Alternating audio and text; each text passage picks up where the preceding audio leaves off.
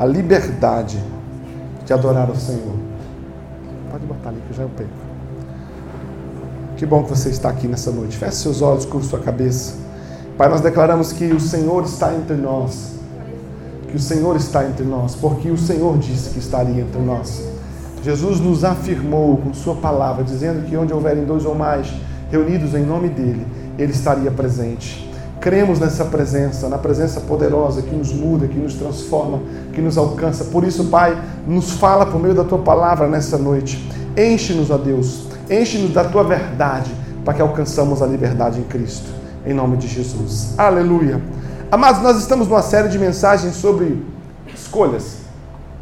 Nós falamos falaremos no mês de outubro sobre esse direito poderoso e bíblico que provém do caráter de Deus, de que eu e de que você podemos fazer escolhas. Diga a pessoa que está do seu lado, você pode.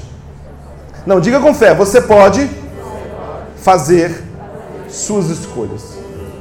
Sabe, amados, se tem uma coisa que em algum de nós pode causar medo, insegurança, é o momento de escolher. Não sei se vocês já assistiram aqueles filmes policiais em que existe um esquadrão antibomba. Quem já assistiu esses filmes? E há um momento que o cara vai desarmar uma bomba e quando ele vai desarmar aquela bomba, ele tem alguns fios ali. Tem um fio preto, tem um fio branco, tem um fio vermelho. E há um momento em que ele precisa fazer uma escolha. E a escolha é cortar o fio que desarme a bomba, não é isso? E aí eles fazem toda aquela cinematografia sobre aquele momento, aquele instante em que ele vai escolher um fio para cortar. Ali naquele instante, a vida dele está em risco. Mas antes dele cortar aquele fio, o filme não mostra, ele recebeu uma capacitação para fazer a escolha. Não é como eu e como você, que talvez escolheríamos é, é, andolê tatá, né, lepeti petit petá, e vamos escolher esse aqui. Não. Ele foi treinado para descobrir, para enxergar, para visualizar, para conseguir entender o que está por trás daquele fio. Eu e você, quando olhamos aquilo ali, nós enxergamos dois fios com duas cores diferentes. Mas um homem técnico, um, um técnico do esquadrão antibombas que foi planejado, que foi ensinado, que foi educado para cortar o fio, ele sabe exatamente não só o que significa cortar o fio errado, mas tudo que existe por trás daquilo ali. A minha vida e a sua vida, ela é constantemente o mesmo cenário daquele esquadrão. Eu e você somos conduzidos pela vida todos os dias, todos os momentos, todas as horas a fazer algumas escolhas. E existem algumas escolhas que eu fiz e que você pode ter feito ou que você irá fazer, que certamente pode comprometer a sua vida. Pode se tornar uma bomba na sua existência. Pode se tornar um ato tão equivocado que pode roubar de você a capacidade de se reerguer de novo. Há pessoas que estão inundadas em situações que não conseguem sair delas porque em algum momento da sua vida ela cortou o fio errado. Escolheu o equivocado. E diferente do esquadrão antibombas, há de nós que não somos treinados para escolher. Há de nós que não somos ensinados a escolher grande parte de nós fazemos nossas escolhas sobre as influências equivocadas. Deixa eu dizer uma coisa para você. Esse tempo que nós estaremos em outubro é, será muito importante para nós.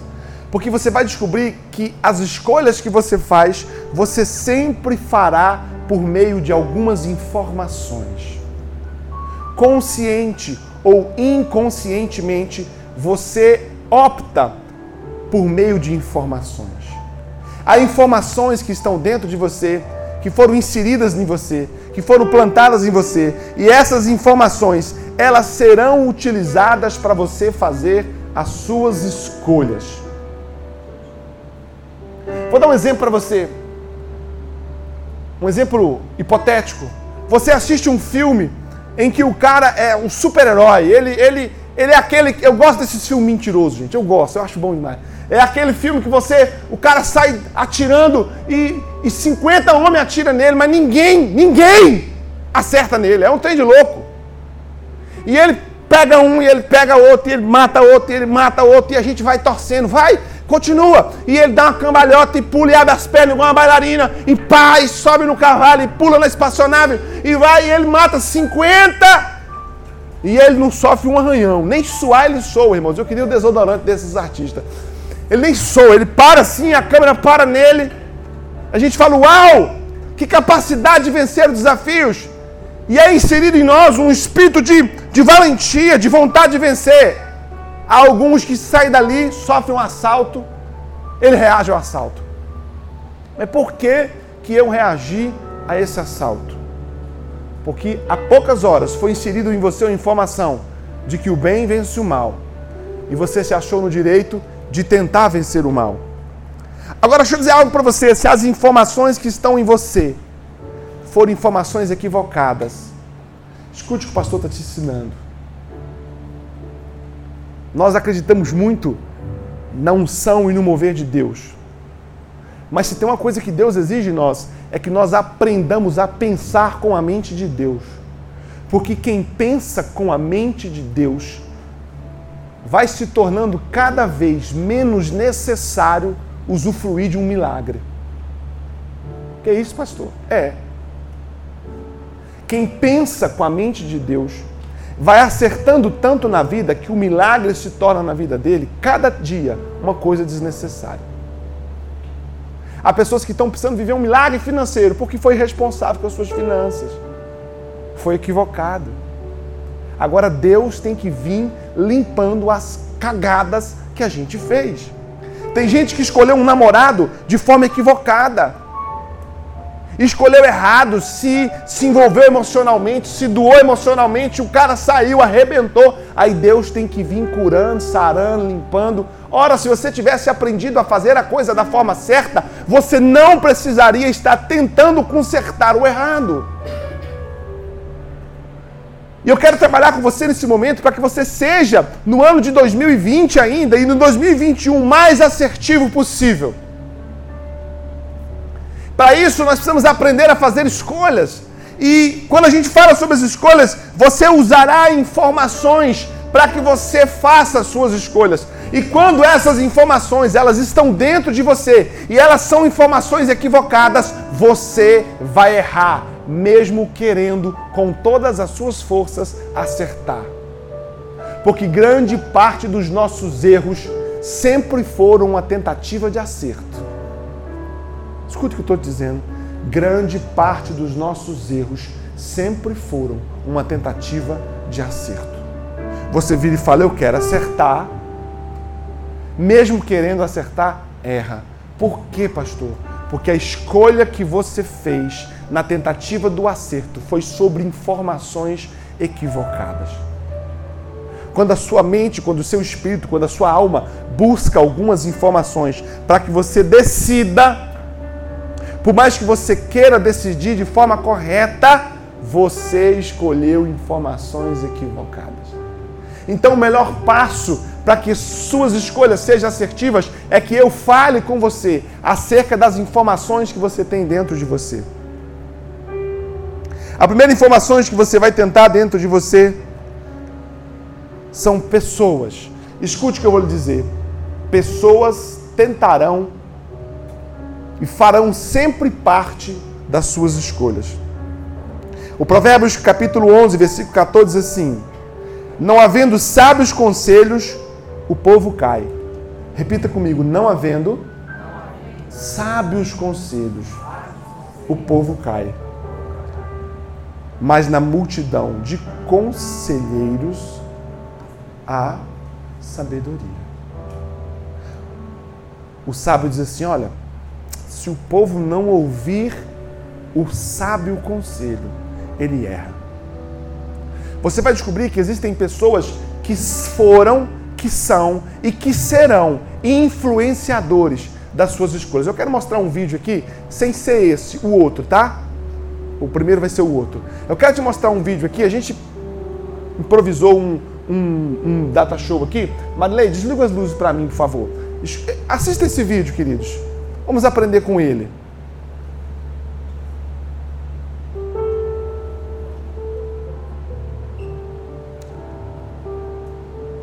Nós somos uma igreja em construção, queridos. Temos muitos desafios. Um deles é a mídia. Olha só.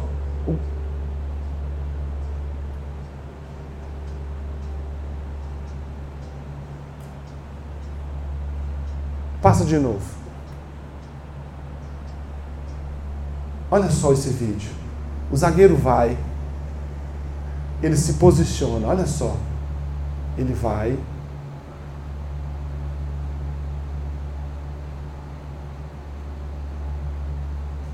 Ele não vai.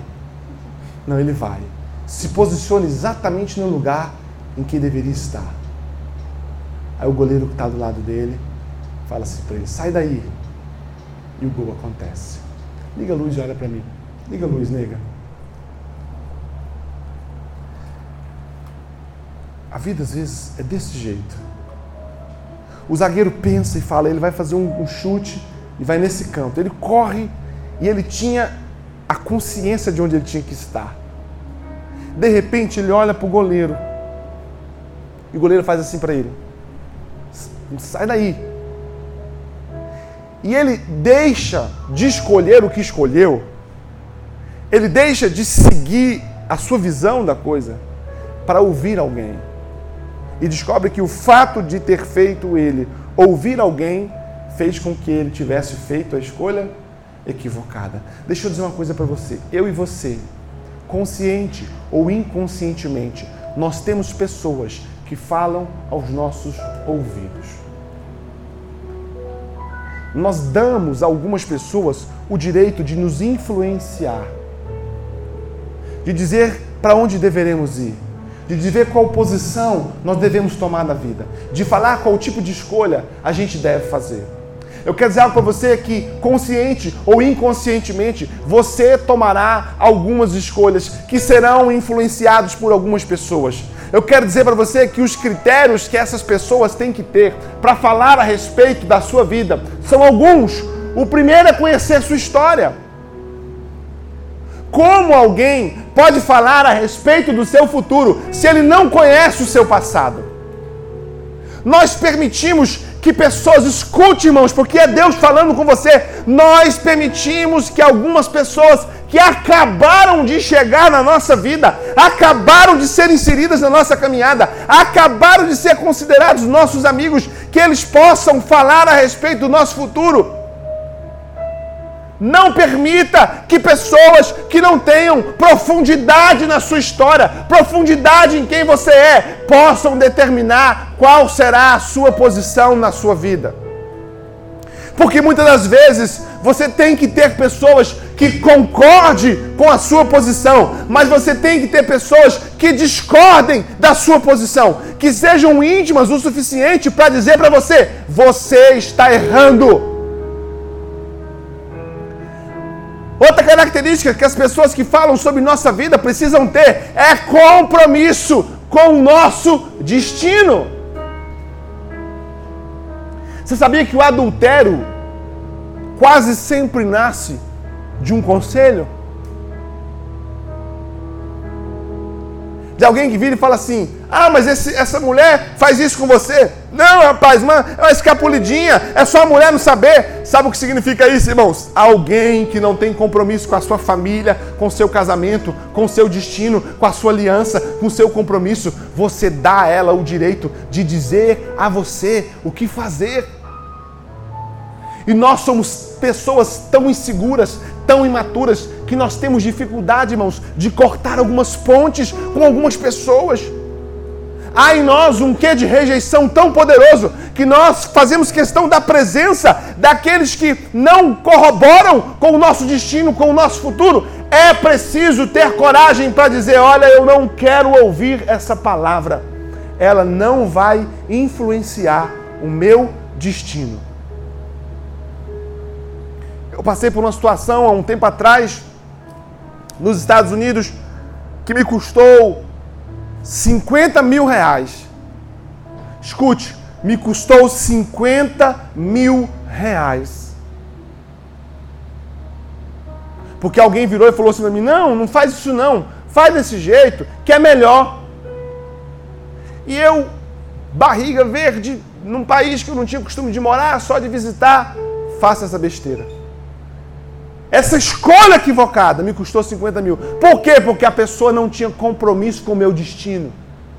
Ela não estava nem aí com o dinheiro que eu estava gastando. Ela não estava nem aí se esse dinheiro era para os meus filhos. Ela não estava nem aí se esse dinheiro ia me fazer falta. Ela deu uma opinião. Não busque opinião, busque conselhos. Opinião não tem raiz de compromisso com o futuro.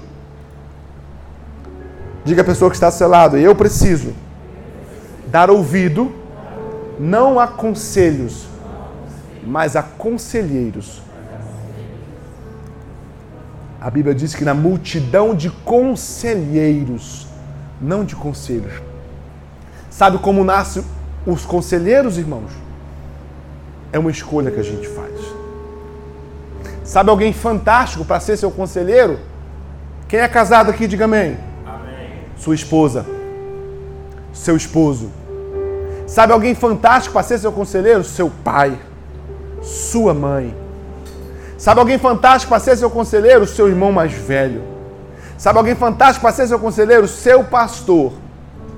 Sabe alguém fantástico para ser seu conselheiro? Seu avô, a sua avó. Por quê, pastor? Porque quando nós falamos dessas pessoas, nós descobrimos que nós estamos andando no caminho que elas já passaram por ele.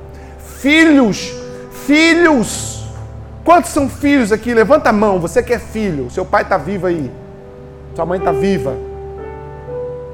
Ouçam seus pais. Por quê, pastor? Porque eles têm um compromisso com o seu destino. Um pai que tem um compromisso com o prazer, mas não tem um compromisso com o destino, não é um pai. Escute um cenário fenomenal que nos leva a entender que a vontade de um pai, por mais que ela pareça-nos aos olhos uma vontade dolorosa, é uma vontade de propósito. Jesus chega no Getsemane, no jardim da prensa. O Getsemane é jardim da prensa, ali havia os pés de oliveira, onde as azeitonas eram tiradas para prensadas construírem os olhos que se usavam. E há um momento em que Jesus vira e fala assim: Pai, se for possível, passa de mim esse cálice. Mas que seja feita a sua vontade. Qual que era a vontade expressa de Jesus? Agora, na situação que eu estou, eu topo pular fora. Mas eu abro mão daquilo que eu quero e assumo aquilo que Deus quer para mim porque eu tenho uma visão limitada das coisas. Deixa eu dizer uma coisa para você: os filhos que aprendem a ouvir seus pais costumam economizar nos equívocos. O segundo pilar que a gente usa para fazer as nossas escolhas são as emoções. O livro de Efésios, capítulo 4, versículo 26, escuta o que eu estou te ensinando. Irai-vos e não pequeis. Irai-vos, mas não pecai.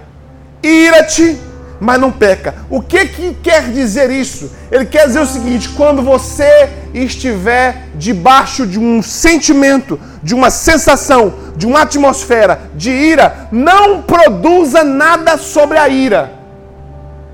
O que, que é irar e não pecar? É ter o direito de se irar, mas mesmo a despeito de estar irado, não produza nada. Por quê? Porque qualquer produção executada sob a perspectiva da ira será um equívoco. Por quê? Porque a racionalidade vai te faltar. Você irá decidir sobre a perspectiva da ira. O que, que nós podemos aprender com esse texto, irmãos? É que qualquer escolha executada sob a forte influência de uma emoção, ela será uma escolha equivocada. As emoções tiram a nossa capacidade de fazer uma boa leitura dos fatos. Quero mostrar o segundo vídeo para vocês. Olha esse vídeo com atenção. Desliga a luz. É isso aí, ó. A equipe está começando a. Vou desligar até essa aqui, porque esse aí é muito interessante. Eu não alcanço ali. Aí, olha só esse terceiro, esse segundo vídeo.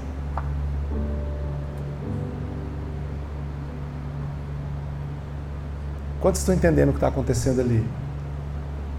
O homem finge que colocou um prego na mão, olha lá.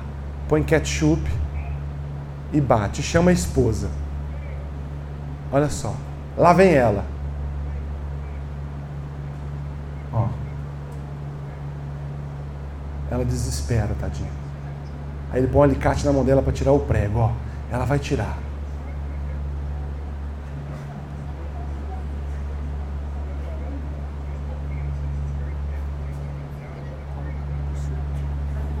Olha lá, ele tira o dedo do prego, ó.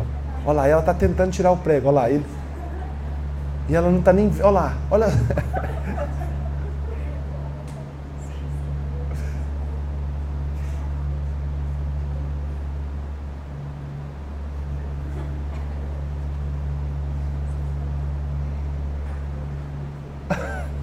Pode acender as luzes. Você entendeu o vídeo? Ele põe um dedo lá e finge que pregou. Puf! Põe um ketchupzinho e chama ela. Ela vem, ah, não é, não é, e dá alicate na mão dela, tira, tira, tira. E ela começa a tirar, ele tira o dedo, fala, tira, tira, e põe o dedo. E ela, com o alicate na mão, ela sofreu um impacto emocional. E você vai descobrir que é uma pessoa normal, como eu como você. Mas as emoções dessa mulher foram abaladas de tal forma que ela perdeu a capacidade de enxergar os fatos como eles são. Deixa o pastor te ensinar uma coisa que vai te proteger de muitos erros. Toda escolha feita sob o impacto de uma emoção vai te fazer errar. Há homens que destroem seus casamentos, não porque não amam sua esposa, amam, mas porque no momento de ira, no momento de de revolta, ele produz, ele escolhe. E quando ele escolhe, sob a influência de algumas emoções, ele escolhe equivocadamente. Quem de nós aqui, no meio de uma raiva, no meio de uma angústia, não falou alguma palavra para alguém que a gente amava, que depois de dita, se a gente pudesse, a gente abria a boca, enfiava ela de volta. Ela não era isso, já foi, foi, foi, foi produziu, escolheu. Então deixa eu dizer uma coisa para você: todas as vezes que você estiver debaixo da influência de alguns sentimentos como medo, não produza, não escolha. Quando você estiver debaixo de alguns sentimentos como rancor, estou rancorado, não fala, não produza, você irá se equivocar você irá escolher errado, você vai tomar uma decisão que vai comprometer o que você está fazendo. Todas as vezes que você estiver debaixo de ira, não escolhe, não produza. A ira, o rancor, o medo, a angústia, a ofensa serão sentimentos que produzirão em você a incapacidade de enxergar as coisas como elas são. Eles vão mentir para você. Eles vão te equivocar, eles vão fazer com que você faça escolhas erradas. Quantas pessoas já não viveram e estão vivendo dores absurdas? Porque fizeram algo debaixo da influência de emoções. Foram emocionalmente irracionais. Permitiram que as emoções dos sentimentos que foram gerados em você por causa de uma experiência errada, uma experiência equivocada, um trauma, executasse em você um comando e o comando gerou em você a escolha e a escolha foi uma escolha equivocada. O texto diz assim: ira-te, pode irar. Você pode ficar triste? Pode. Você pode ficar angustiado? Pode. Você pode ficar chulé da vida? Pode. Você pode ficar aborrecido? Pode. Você pode ficar o que você quiser, mas não escreva nada quando você estiver assim. Não publique nada enquanto você estiver assim. Não mande uma mensagem para ninguém enquanto você estiver assim. Não mande um áudio para ninguém enquanto você estiver assim. Por quê? Porque você produzirá sob a perspectiva das emoções. E as emoções são erradas, as emoções são equivocadas, as emoções são névoas, as emoções não representam quem somos. O que nós precisamos ter é ser devolvida a nós a lucidez, a capacidade de não permitir que as emoções tomem meu destino, todo destino tomado sob o viés da emoção será um destino equivocado. Não estou pedindo para que você não sinta aquilo que é inevitável de sentir. Não. Mas não produza enquanto se sentir assim. Se tem uma coisa que expressa o puro saber, é o silêncio no meio de um batalhão de sensações. Quantos de nós, irmãos, não amaldiçoamos influenciados por um sentimento? Tomara que morra. Tomara que se arrebenta todo. Tomara que você se. E vai em palavrão, né? É que. Eu quero que você se arrebente. Eu quero que você se, se, se. Olha que se pudesse cair um raio do céu partir você no meio, eu ia falar, raio que o parta, vai valer mesmo. E nós sempre dizemos isso a pessoas queridas, irmão. É o pai que fala para o filho, é o filho que fala para o pai, é o namorado que fala para a namorada, é o, o, o, o. Irmãos, pense comigo, o que, que você está me ensinando, pastor? Eu estou te ensinando que quando você entender que você está sob a influência de emoções, a melhor opção sempre será por não optar. O silêncio. Silêncio também é a resposta. Silêncio também é resposta. William Shakespeare diz assim: Eu prefiro ser rei do meu silêncio do que escravo das minhas palavras. Que saber nessa frase?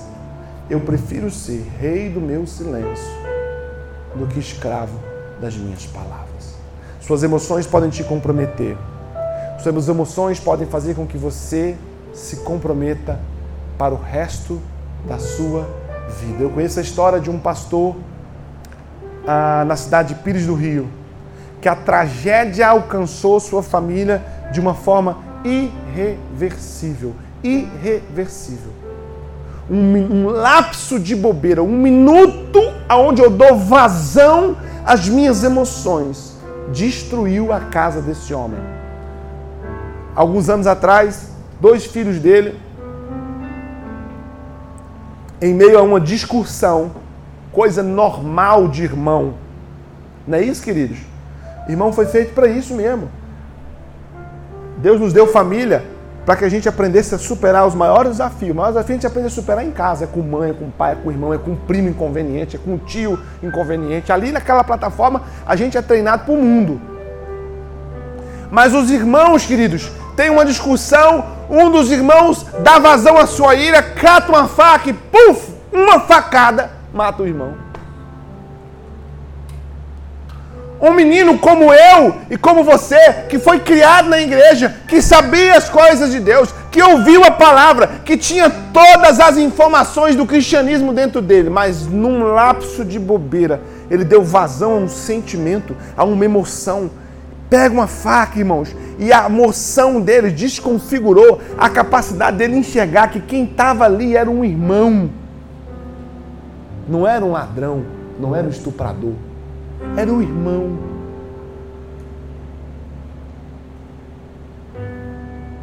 E ele dá uma facada e mata o irmão. Tira do irmão a vida, tira de si mesmo a vida tira do pai a vida, tira da mãe a vida, desmonta tudo. Se ele tivesse o poder de voltar no tempo, 20 segundos, e dizer para si mesmo: calma, calma, espera. É o que acontece com Judas Iscariotes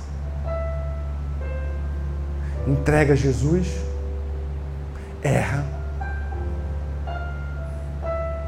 não é dotado do arrependimento. Talvez se eu e se você tivéssemos tido a oportunidade de sentar com Judas e falar, Judas, calma, calma, calma, calma, calma, calma. Calma, não, não, não faz isso. Espera. Espera três dias. Calma, esfria tua cabeça. Ele vai voltar e ele vai te perdoar Calma, Judas. Não, não faça isso. Espera, espera um pouco, respira fundo, pensa direito, espera três dias que o mestre vai perguntar. Diga a Pedro e a Judas também. Mas não.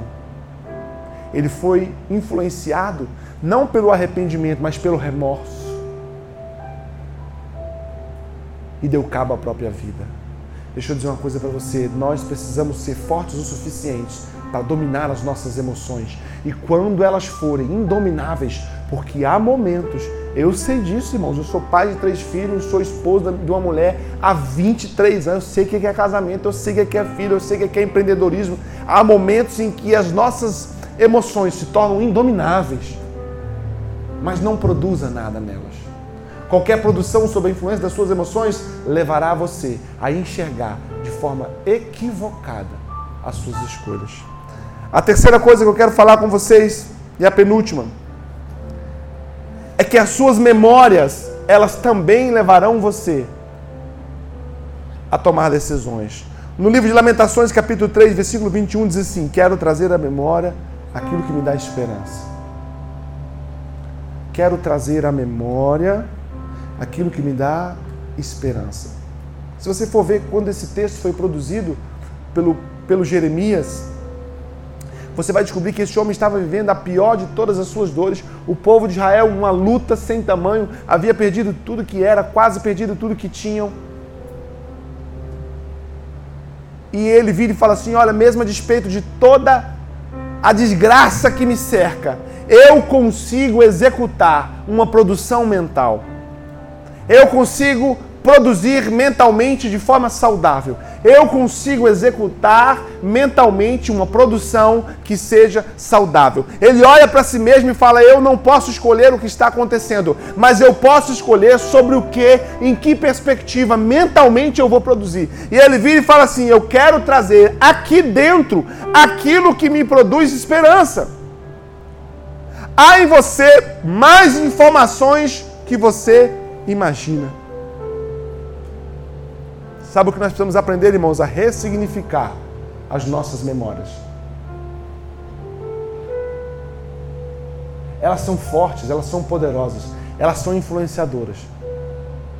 Eu tive essa semana fazendo um vídeo com uma pessoa que ela, a, a ideia dela era contar o a, seu passado e a superação do seu passado. Ela chegou na frente da casa em que ela morava e ela começou a contar a história, ela começou a chorar. Olha, o que é isso, pastor? É descobrir que essas informações que estão aqui dentro, elas não foram apagadas, elas não foram anuladas e elas podem produzir em nós algumas coisas. Então deixa eu dizer uma coisa para você, irmão. Você é responsável pela sua produção mental. A de nós que estamos produzindo mentalmente de forma extremamente pecaminosa, de forma extremamente vilipêndia, de forma extremamente vitimista. Eu sou vítima do meu passado, eu sou vítima da minha mãe, eu sou vítima do meu pai, eu sou vítima da minha história, eu sou vítima. Porque fez isso comigo? Você começa a produzir mentalmente aquilo que não vai corroborar para boas escolhas e a forma como que mentalmente você está produzindo vai te levar a fazer escolhas emocionais. Aprenda a colocar na sua mente de forma certa a memória e a lembrança. Ressignifique-se mentalmente. Seja dono dos seus pensamentos. Seja dono da sua história. Seja dono do que você resolve trazer. O, o Jeremias ele fala assim: Eu quero trazer à memória aquilo que me dá esperança. Deixa eu te perguntar uma coisa. Para e pensa essa semana o que você produziu mentalmente que te impulsionou para um destino de boa expectativa. Esperança é boa expectativa no futuro. A gente é influenciado pelas mídias sociais, pelos telejornais, para quem assiste, e a gente começa a descobrir, irmãos, que essas informações estão sendo inseridas em nós e que nós começamos a nos projetar a partir do agora na perspectiva dessas informações. Principalmente em época de pandemia. Produza mentalmente da forma correta. Então coloque o que tem que ser na lembrança na lembrança. O que é a lembrança? É aquilo que você precisa, buscar para reviver. Buscar para reviver. Quando a gente senta com os familiares, principalmente aqueles a quem não vemos há muito tempo, é normal a gente buscar algumas lembranças. Ou oh, você lembra quando a gente era pequeno? As nossas traquinagens, ah, eu lembro, rapaz, a gente fazia isso. Fazia... Oh, você lembra daquela tia enjoada? Lembra daquela tia, graças a Deus que morreu aquela tia. Rapaz, era difícil demais. E você bota uma informação num passado, num baú, que você só vai buscá-lo quando você precisar dessa lembrança. A memória é aquela informação que ela está viva aqui dentro e você usa ela constantemente para tomar decisões. Então, se você tem na sua memória uma informação que não corrobora com a esperança do seu futuro, você precisa ressignificar a sua mente e colocar na sua mente essa informação na lembrança.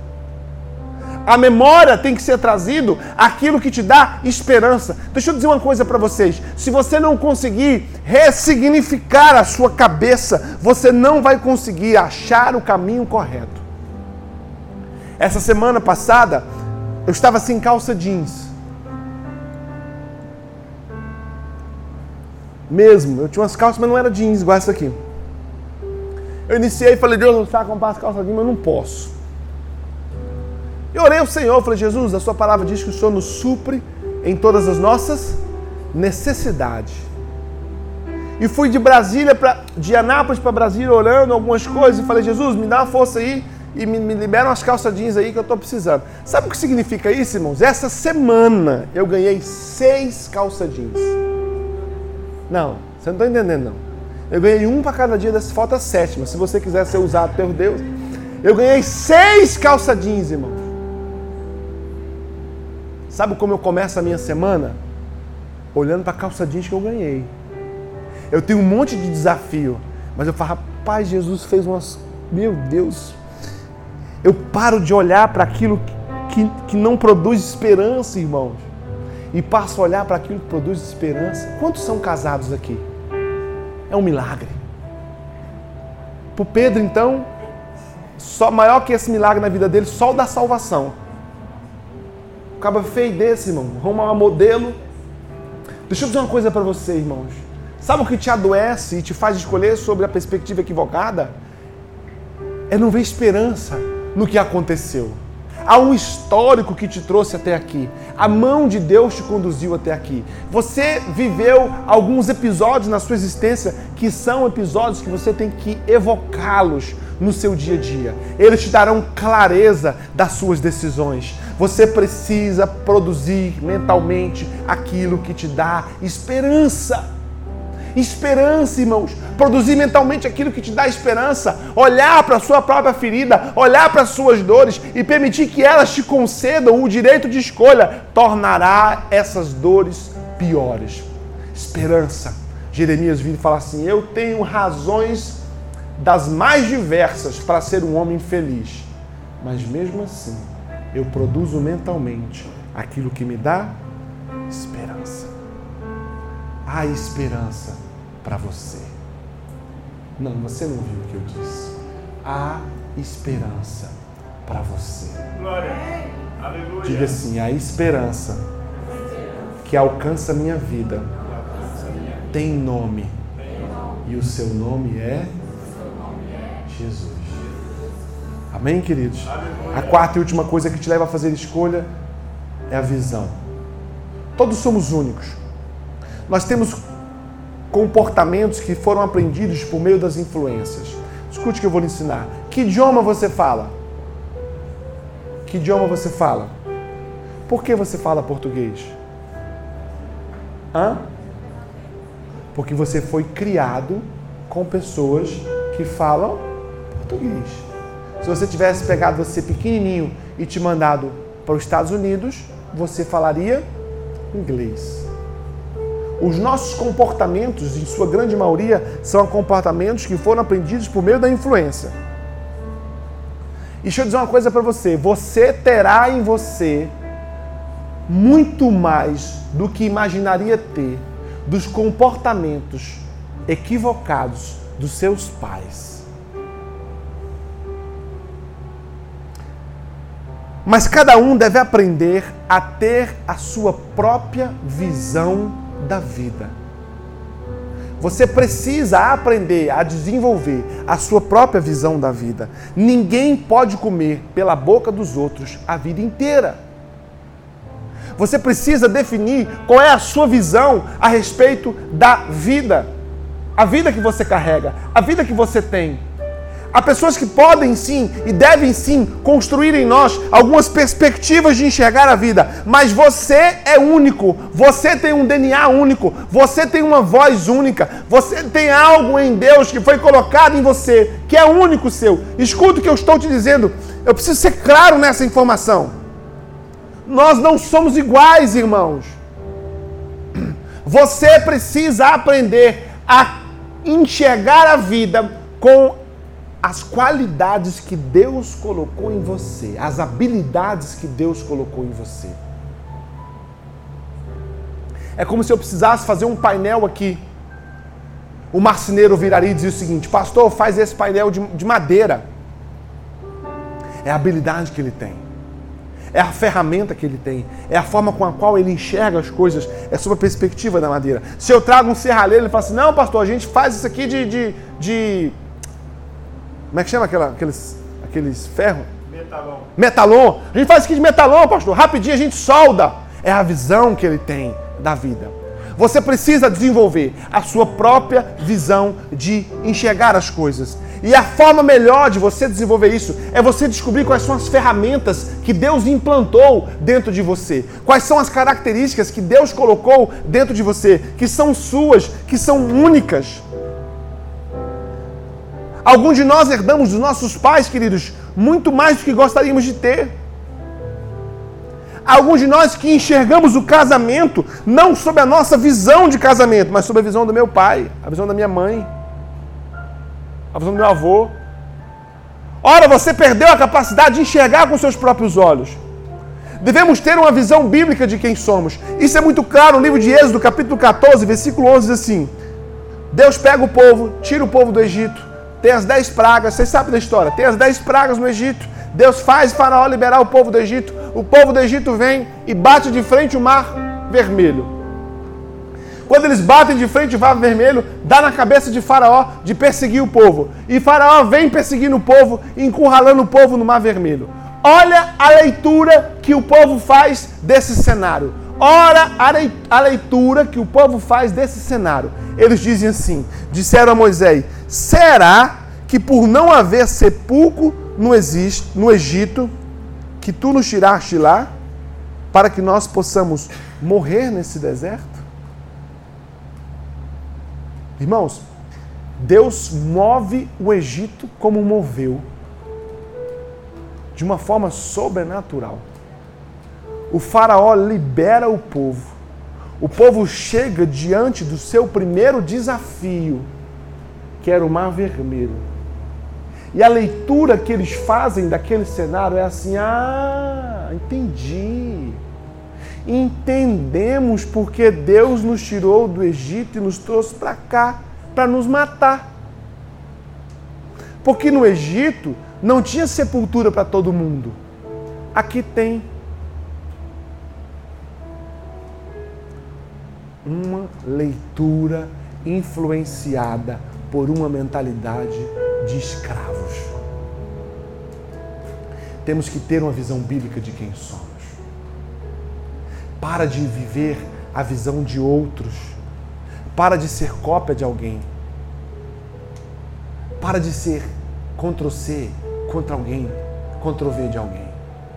Ganhe sua própria visão da vida filtre suas informações, gere seus fundamentos, aprenda a descobrir. Ah, ó, alguém tá, tá limpando casa e limpando casa dá dinheiro. Eu vou limpar casa, vou limpar casa, vou limpar... você se arrebenta. Ah, alguém tá mexendo com hambúrguer, hambúrguer dá dinheiro. Vou fazer hambúrguer, tu não sabe nem fritar ovo, miserável. Por que, que você quer mexer com hambúrguer?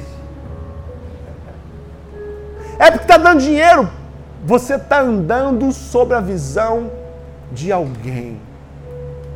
A visão que Deus dá a cada um de nós, escuta, a visão que Deus dá a cada um de nós será a plataforma que Deus vai usar para levar a nós e a nossa geração a um novo passo. Moisés não tinha uma visão dotada de guerra. Josué tinha. Moisés caminhou com o povo até uma perspectiva. Houve um limite ali.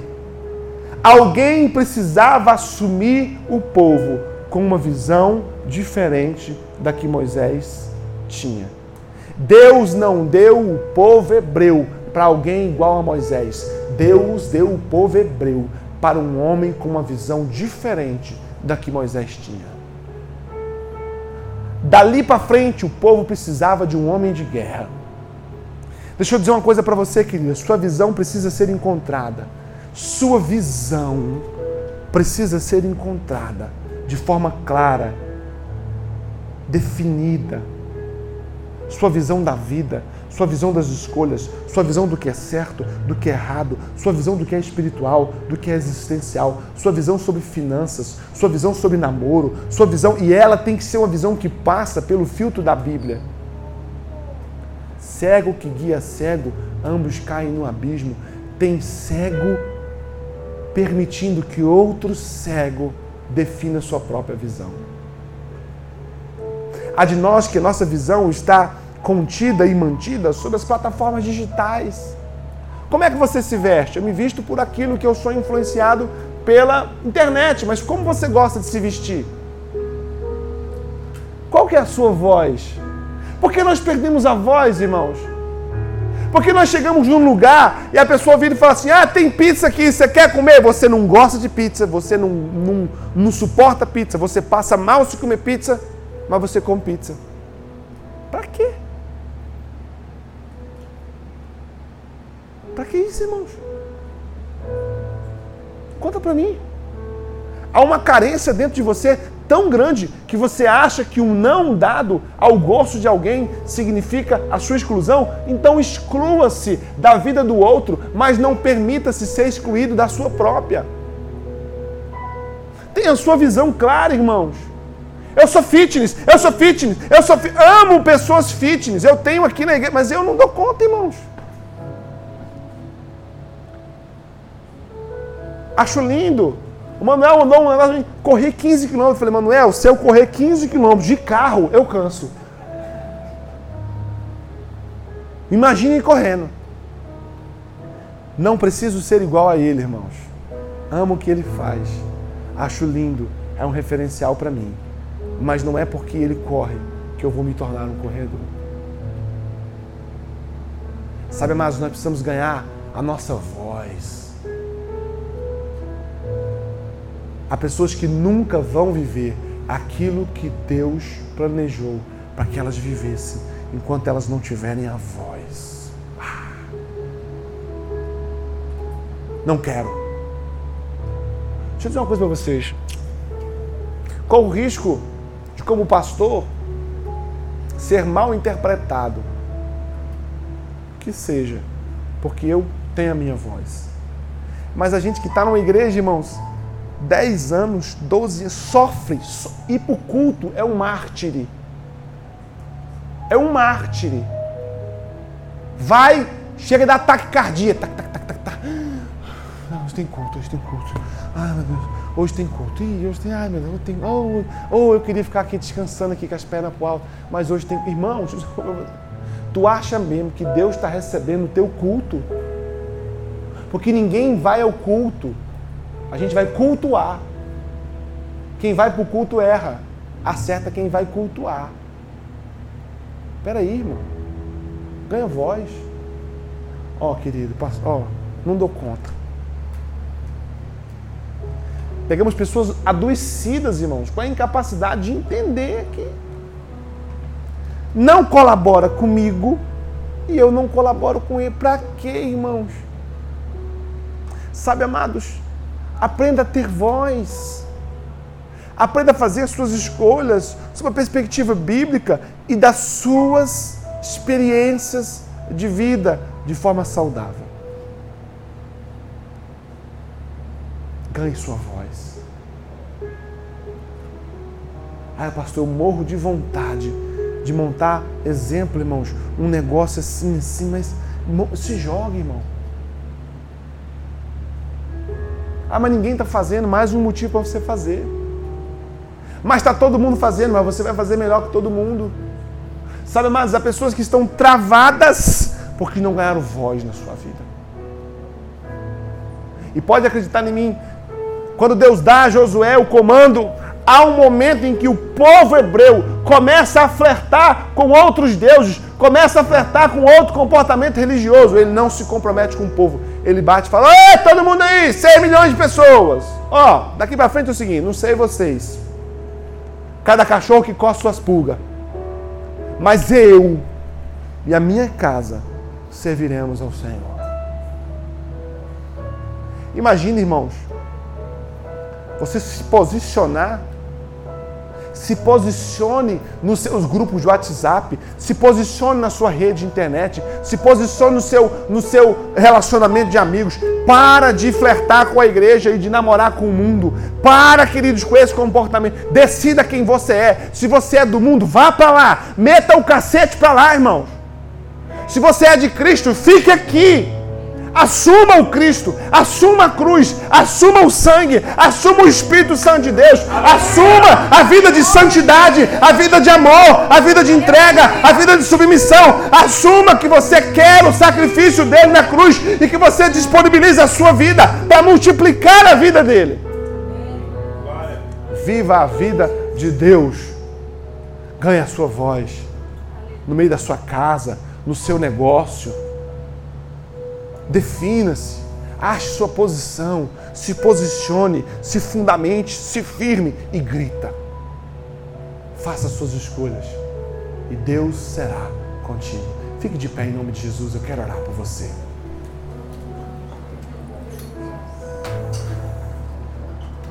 Eu quero orar por você, eu quero orar com você.